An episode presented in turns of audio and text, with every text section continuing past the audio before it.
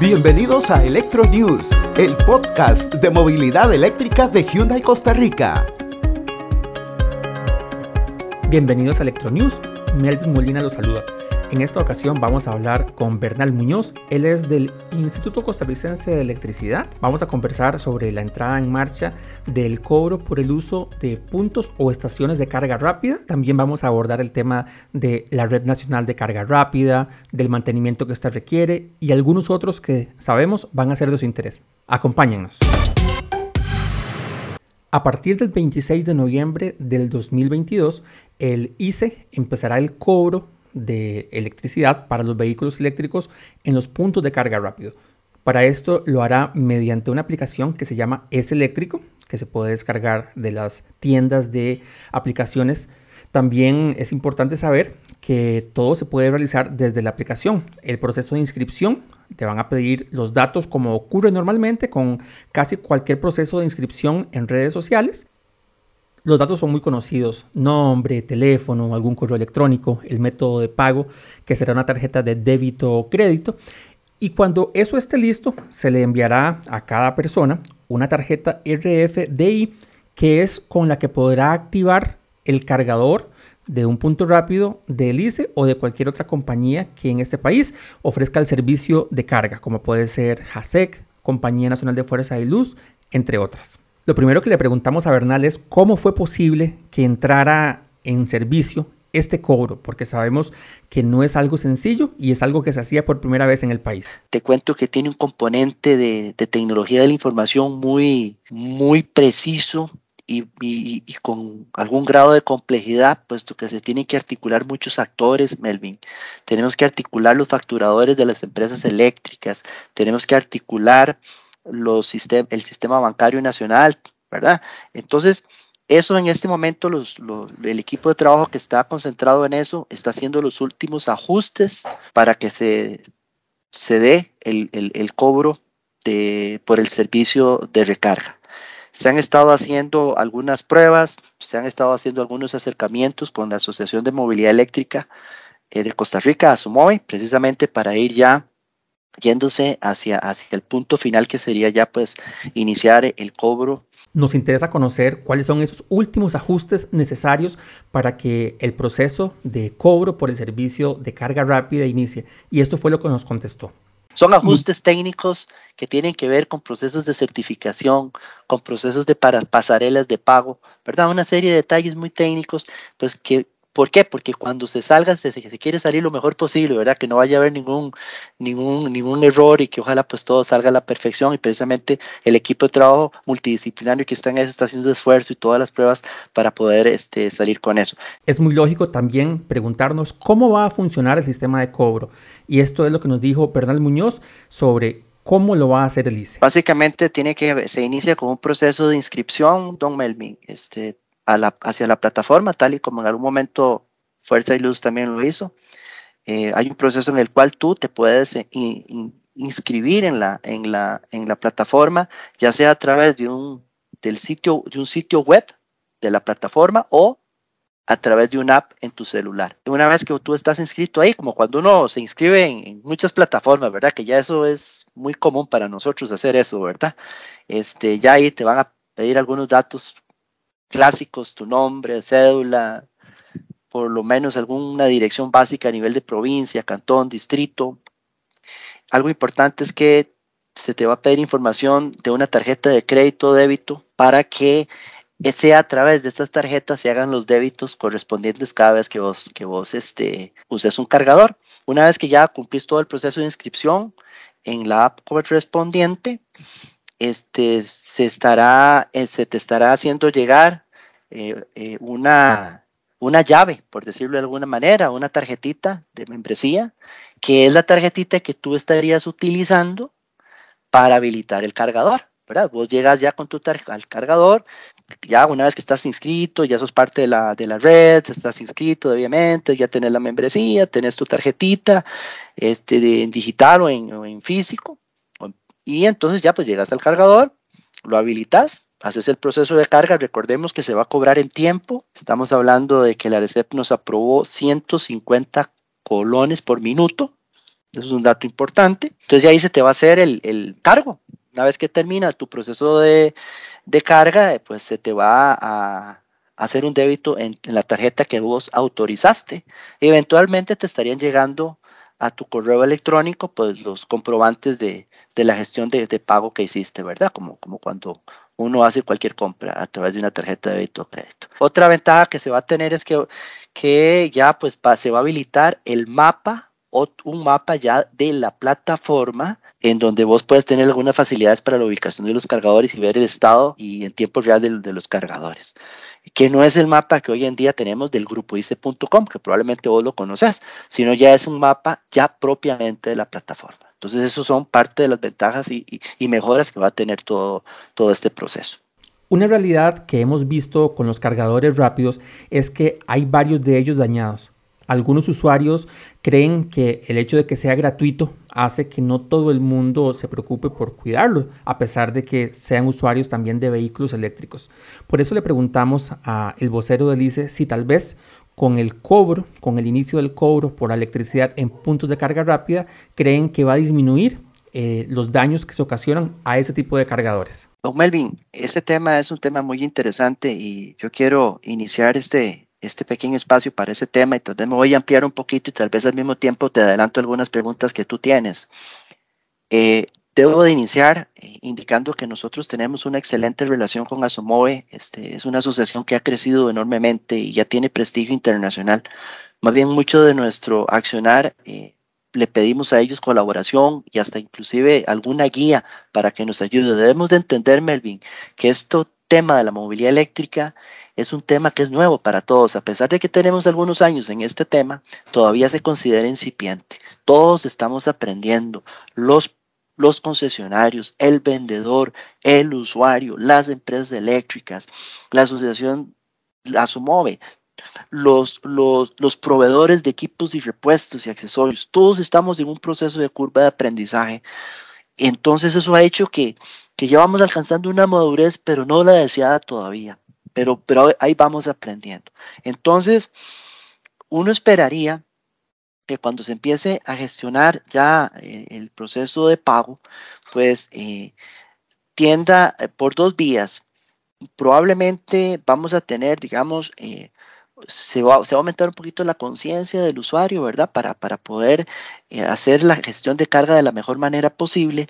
Pero por otro lado, a nosotros, como encargados de la red de carga rápida más grande del país, puesto que el ICE está en casi todo el territorio nacional, pues también nos corresponde a nosotros, eh, y que es, que es lo que te quería comentar y ampliar un poquito, que estamos hoy en día haciendo un gran esfuerzo, eh, eh, Melvin. Acordémonos que, que nosotros compramos, adquirimos, instalamos y pusimos en operación los cargadores. Esto en función del reglamento de infraestructura que la ley 9518 nos indicó. Es más, instalamos más cargadores de lo que la ley nos indicaba. Precisamente como, porque el ICE tiene dos, dos, dos funciones fundamentales. Una es procurar siempre una generación de energía limpia para, para, para todo el ecosistema de la movilidad eléctrica y apoyar todo el proceso de descarbonización. Y el otro es, pues, de apoyar de toda manera, crear las condiciones habilitantes para que se haga un despliegue mucho mayor de la movilidad eléctrica, no solo en vehículos, sino en buses y en todo otro tipo de vehículos. Entonces, eh, después de que esté, después de que, de que iniciemos con el cobro, eh, estamos haciendo un gran esfuerzo para la adquisición de, los, de algunos repuestos, Melvin, y algunos accesorios que, pues que sí, han fallado, han fallado, pero también otros, otros han sido vandalizados, Melvin, ¿verdad? Este, han sido dañados y entonces tenemos que reponer esos repuestos. Y recordar también que todos estos equipos son bastante nuevos, todavía están en garantía algunos de ellos. Entonces el margen que podemos hacer de, de trabajar de trabajar con ellos es un poquito limitado porque no los podemos tocar mucho porque si no entramos, entramos en un problema contractual con el proveedor respecto a la garantía. Entonces trabajamos muy de la mano con los proveedores para que ellos lo más pronto posible puedan este, atender las averías o el reemplazo de partes que la garantía así lo indique. Entonces, uno esperaría que, que empiece a darse una nueva sensación, una nueva condición de mejora tanto de parte de los usuarios como de parte de los otros los responsables en cuanto a haciendo esfuerzos enormes que estamos haciendo para que los repuestos puedan repuestos y acciones puedan llegar lo antes posible al país. Este, en eso estamos, estamos con varias compras en este momento en, curso. Eh, estamos tratando de, de estar actualizando y, mejorando las competencias de nuestros técnicos para que puedan este, eh, ser más, tener mayores competencias para la atención de las averías. Y algunas otras mejoras, pues que al interno estamos trabajando, pero la idea aquí es que el tema no está descuidado, estamos haciendo un gran esfuerzo. Eh, los que estamos involucrados en esto, que, somos muchos, para, sacar esto adelante, levantar la red de recarga y yo creo que, vamos, vamos por, buen, por buen camino en ese sentido. O sea, no, no nada está quedando ahí como, como que, que algo estamos dejando. Estamos trabajando en varios frentes eh, a la mayor velocidad que nos permitan los procesos y las gobernanzas que nos permitan. Por ejemplo, cuando te hago la gobernanza, hacemos todo lo posible por tener los repuestos, pero obviamente respetando todos los procesos de contratación administrativa que eso que nos rige. No podemos ir más allá de eso. Sin duda alguna es lamentable cuando nos encontramos con un cargador rápido que está vandalizado o dañado. Pero, ¿qué podríamos hacer? ¿Cuál sería una recomendación de parte del ICE para que podamos nosotros como usuarios cuidarlos más? Yo, yo, yo estaría pensando en que el usuario del vehículo eléctrico eh, es, es un usuario que cuando tomó la decisión de comprar un vehículo eléctrico eh, se, se entrenó antes de la compra es ustedes, te digo ustedes porque vos sos propietario, usted no fue y compró el carro eléctrico así porque se le ocurrió. Yo estoy seguro que, que usted investigó, usted hizo numeritos, usted fue y investigó de las tecnologías. O sea, no es lo mismo que cuando se compra un carro de combustión, usted va y lo compra porque es muy bonito y te gustó y tenés el presupuesto y todo contento, usted se fue para la casa. En cambio, el del carro eléctrico tiene que pensarlo más, hacer más estudios y ver toda la cosa. Dentro de toda esa preparación previa a la compra, siempre está el tema del proceso de cómo es que se carga el vehículo, conocer el tipo de conector, conocer el, tipo, diferenciar entre el tipo de cargador lento y rápido, eh, cosas básicas. Uno apelaría también a todas la, eh, las recomendaciones que también el, concesionario y por lo tanto el vendedor le indicó al, nuevo propietario del vehículo eléctrico. Entonces, uno, uno espera que este propietario, que es muy educado, que, hizo un gran esfuerzo para comprar su vehículo eléctrico y además entendió la tecnología, más el soporte y recomendaciones que le dio el vendedor, pues uno esperaría que en el momento de la carga se haga de la mejor manera posible. Eh, sin embargo, ha habido algunos problemas este, que, que se han dado, por ejemplo, que algunos vehículos el conector se bloquea y eso pues a veces crea un momento de estrés el no poder soltar el conector del vehículo. Entonces, bueno, eh, eh, todas esas son cosas que, que, van pasando, ya algunos, los, los, los, los, compañeros pues que atienden esas averías ya han aprendido un poquito, por lo menos de guiar a ver cómo se puede hacer, pero esas son cosas que se van a ir aprendiendo, ¿verdad? Yo estoy claro que si algún propietario le pasó esa condición, le pasó una vez, ya después, como dice uno, eh, le, le, le, agarró el voladito, la mañita para, para poder este, solucionar ese problema. Y es que hay que entender que el cargador es un elemento muy sensible. Tenemos un equipo que es una computadora, Melvin. Es un, es un equipo que se alimenta de electricidad, que a su vez tiene comunicación y tiene electrónica. Eso es una computadora. Es una computadora. Y además él interactúa con un tercero, que son los propietarios de los vehículos, que a su vez conecta a un vehículo eléctrico que ese vehículo a su vez también es una computadora, ¿verdad? La transición de comunicación entre el cargador y el vehículo hay toda una complejidad de comunicación, de procesos, de, de configuraciones de comunicación para que todo se alinee. Entonces, es complejo, ¿verdad? No es lo mismo que poner la manguera de gasolina y listo, ¿verdad? Salió el chorro, se cargó y nos vamos. Pero en este caso, un carro es una computadora que ocupa cargarse de otra computadora. Entonces, por eso el tratamiento de todo esto para, para todos los que están en eso, es todo un gran aprendizaje. Por eso yo digo, todos estamos en curvas de aprendizaje, todo el ecosistema, todos los actores están en un proceso de aprendizaje, que uno espera que llegaremos en un corto, mediano plazo a tener la madurez suficiente para que todo sea sostenible y se llegue a los estándares de calidad pues que todos estamos deseando para este tema. De verdad que esperamos que ese aprendizaje sea de todos para que podamos tener una buena red de carga eléctrica funcionando, porque además es verdaderamente vital que quienes tenemos un carro eléctrico, probablemente ustedes que están escuchando ese podcast lo tienen o lo tendrán, siempre lo encuentren disponible. A propósito de eso, ¿cuántos puntos de carga tiene el ICE? ¿Cuántos puntos de carga son los que componen la red eléctrica de esta institución costarricense? Estamos hablando de, que se compró se compraron este, 38 cargadores, ¿verdad? De los cuales 28 son cargadores de 120 kilowatt que permiten inclusive cargar dos vehículos al mismo tiempo o inclusive, dependiendo del vehículo, puede también entregar hasta una potencia de 100 kilowatt en, un solo, en una sola carga. Los otros 10 cargadores son cargadores de 50 kilowatt.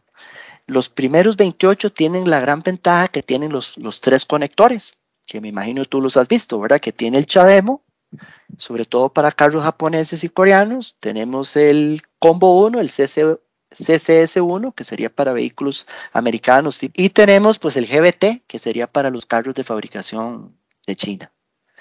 E, esos son los 28. Los otros 10, que son de 50, sí, son, tienen únicamente dos, dos conectores, no tienen el GBT porque fueron los primeros que se adquirieron.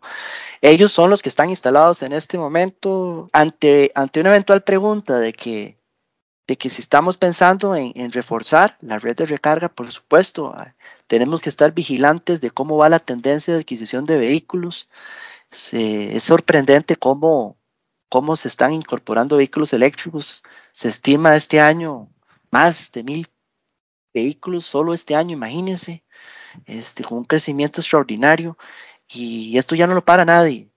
Entonces, por supuesto que estamos pendientes de, ver los puntos de reforzamiento. Las plataformas ya nos están diciendo que cargadores ya casi que están llegando a temas de, que tiene, alguien tiene, tiene que esperar, y hay que hacer fila. Entonces son puntos que tenemos que reforzar, ¿verdad? Entonces eso está, está mapeado y estaremos haciendo los, los esfuerzos necesarios para, para tener los presupuestos, para, si es necesario, pues adquirir nuevas estaciones para ir, ir, este, ir trabajando o, y, reforzando, digamos, esta, esta, esta red de recarga. Eh, te cuento que por ahí también una de las compras, eh, estamos pensando en dos cargadores más que ingresarían pronto pero estos son súper, súper, súper, súper cargadores, ¿verdad? Son, estos son de 160 kilowatts. Entonces, esto permitiría a vehículos modernos, eléctricos, que tienen baterías grandotas, ¿verdad? Hasta de 90 kilovatios hora, pues lograr cargar en menor tiempo. Entonces, parte de, todo lo que estamos tratando de, de mejorar. De salir todo bien con el proceso de contratación administrativa, los expertos en ese tema que llevan los compras nos están indicando que estos dos cargadores podrían estar ingresando como en febrero.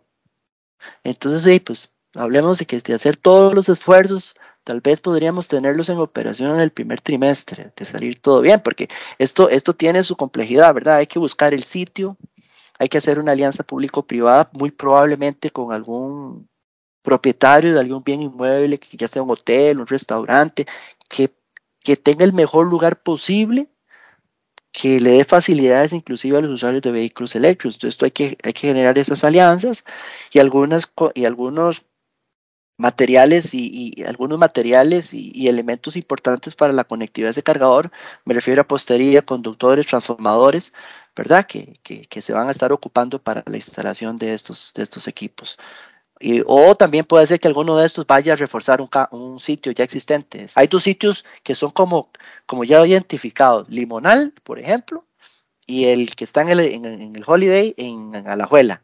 Esos dos son, son ya puntos calientillos, ¿verdad? Que, que ya requieren un reforzamiento. Estamos conversando de los cargadores rápidos, pero también conocemos que el ICE cuenta con cargadores de carga media por lo que creímos importante preguntarle a Bernal Muñoz, vocero del ICE, si en algún momento también van a cobrar por el uso de estos. Melvin, muy buena pregunta, muy buena pregunta. Nosotros yo he hecho un poquito atrás y, yo quiero también que, explicar por qué, por el puso esa red de recarga de L2, ¿verdad? Semi rápida. Fue también fundamentada en ese proceso, ¿verdad?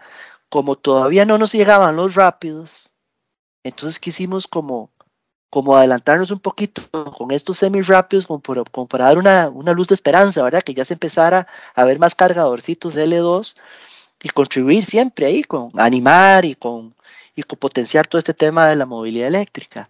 Entonces, eh, este tema que me estás preguntando, Melvin, es un tema que compete a la ARECEP de la ley 9518.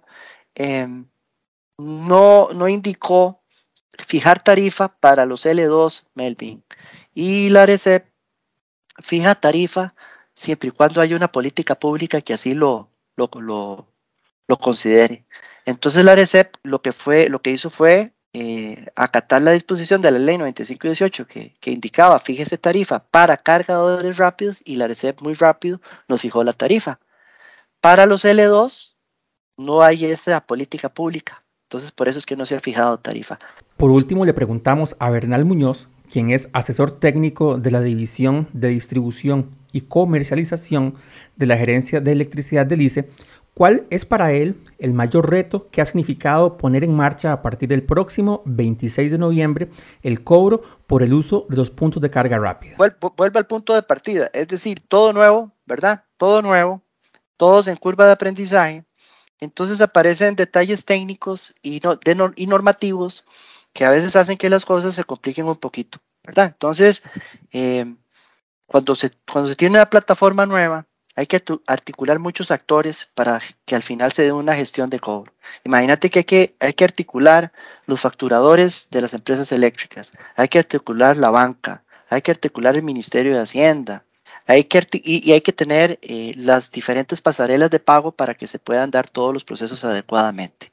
Entonces, cuando, cuando, cuando se tiene todo ese ecosistema, eh, aparecen complejidades de, naturaleza técnica, complejidades de naturaleza regulatoria, complejidades de de naturaleza financiera y reglas de negocios que hay que dejarlas todas muy bien claras. Entonces aparecen también criterios jurídicos para todos estos procesos. Entonces, toda esa amalgama de condiciones hace que eh, se vuelva complejo el tema de, de, sacar o de proceder con una gestión de cobro. Hay que acordarse que también tenemos una plataforma que interopera todos los cargadores. Todos los cargadores, Melvin, están comunicados entre sí y todos se ven en una plataforma. Y ellos se comunican también a través de 3G, ¿verdad? De 3 o 4G. Entonces, esa plataforma tiene dos dos, dos módulos. Uno que es operativo, donde el operador puede darle alguna maniobra eh, de operación y mantenimiento de forma remota, y tiene el otro módulo que llamémosle comercial, que es el que se cargaría de cobrar. En este otro módulo, pues se tuvieron que diseñar diferentes interfaces para que interactúen con todos estos actores que te indiqué para que se dé el adecuado proceso de pago. Confiamos en que toda esta información que nos facilitó Bernal Muñoz, asesor técnico de la División de Distribución y Comercialización de la Gerencia de Electricidad del ICE, sea de bastante interés y valiosa para todos ustedes. Recordemos que a partir del próximo 26 de noviembre empieza el cobro en los puntos de carga rápida y esta aplicación y a su vez la tarjeta que la acompaña va a ser necesario para que podamos utilizarlos. Los invitamos a seguirnos en todas nuestras redes sociales como Hyundai Costa Rica y además los invitamos a que por favor compartan este episodio y sigan pendientes de nuestras próximas emisiones aquí en Electro News. Hasta la próxima. Gracias por escuchar Electro News. Si te gustó, compartilo en tus redes sociales. Nos escuchamos en el próximo episodio.